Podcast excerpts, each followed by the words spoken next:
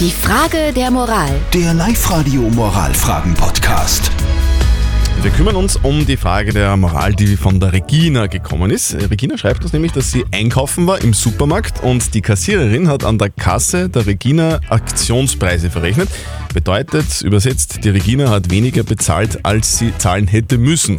Jetzt ist die Frage, hätte die Regina der Kassiererin äh, was sagen sollen? Hätte sie sie darauf aufmerksam machen sollen, ja oder nein? Weil gesagt hat sie nichts. Ihr habt uns eure Meinung reingeschickt, beziehungsweise eine WhatsApp-Voice reingeschickt an die 0664 40 40 40 und die 9. Und die Brigitte aus Wels, du kennst die Situation. Hast du die Kassiererin darauf aufmerksam gemacht? Ich habe angesprochen und wurde berichtigt, wenn es in der Kasse so drin ist, dann stimmt's. Aha. Okay.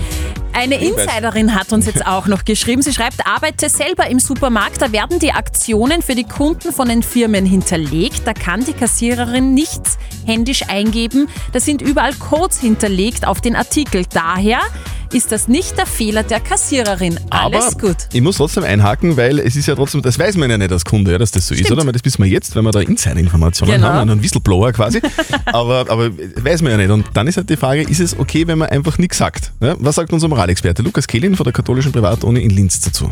Eine klassische ethische Frage ist, ob jemand geschädigt wird. Angenommen, die Kassiererin bekommt keine Probleme mit ihrem Arbeitgeber dafür, dass sie ihnen irrtümlich den Aktionspreis verrechnet hat. Wer hat denn einen Schaden? Sie freuen sich über den günstigen Einkauf und der Kassiererin wird es egal sein. Doch dadurch wird das Einkaufen für alle anderen, wenn auch nur sehr, sehr wenig, teurer. Und sie haben dadurch einen Vorteil erschlichen sozusagen. Das ist zwar streng argumentiert, liegt aber in der Logik der Sache. Also dann fassen wir mal kurz zusammen. Also es, es wird vermutlich kein Schaden äh, dadurch entstanden Ja. sein. Also so gesehen war es kein Problem. Aber jetzt moralisch gesehen, sie hat sich doch irgendwie einen Vorteil erschlichen. Zumindest hat sie das geglaubt. Und deswegen war es moralisch eigentlich falsch. So Ich habe auch ein schlechtes Gewissen. Ich hätte auch nichts gesagt. zu Recht. Habt ihr auch so eine typische Moralfrage und wisst nicht genau, soll ich mich für A oder B entscheiden? Schickt sie uns oder postet sie auf die Live-Radio Facebook-Seite.